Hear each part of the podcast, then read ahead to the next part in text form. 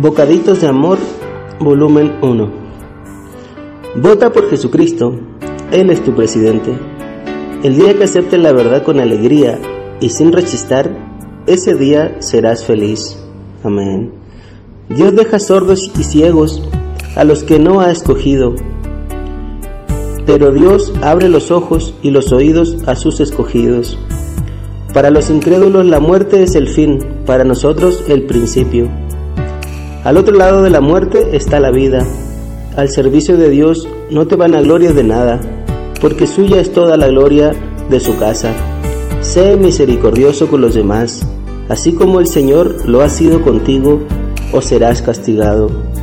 Hay que dejar lo bueno para buscar lo mejor. Vivir los hermanos juntos es mucho mejor que ser millonario. Más vale un hermano que todos los millonarios del mundo. El tiempo se aprovecha adorando a Dios. Solo los valientes de su fe viven triunfantes en Jesucristo. El que guarda la palabra de Dios anda por fe. Amén. La fe compartida produce más fe. Los rebeldes son engañados y dirigidos por el diablo. Dios ama más al que más le ama. La perfección nos la regala Él. Dios nos perfecciona regalándonos toda su perfecta vida sometimiento a Dios o perdición absoluta. Conéctese con la onda divina y reciban oído dócil para oír las palabras de la vida eterna que elevan el corazón al cielo. Amén. Resistir al diablo es aceptar que solo Dios es bueno y amarle más que a nadie. Después de mi último día de vida terrenal, viene mi primer día de vida celestial. Amén. Requisitos indispensables para agradar a Dios es la fe en Jesucristo. La obra de Dios es alumbrar con su luz.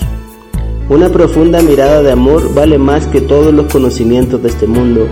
Ocúpate entero en la obra de Dios y no harás nada que haga volver tu corazón al pasado.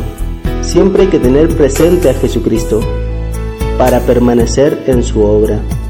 Ser diligente en la obra de Dios es estar pensando en Dios todo el día. Cuanto más diligente seas, menos te deslizarás. Amén. ¿Quieres descansar? Jesús es tu descanso. Descansa en Él por fe.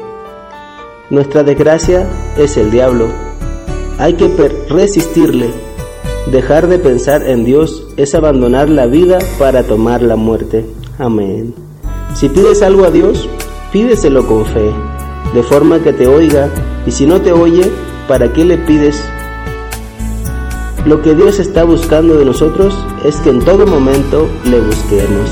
Con amor, R.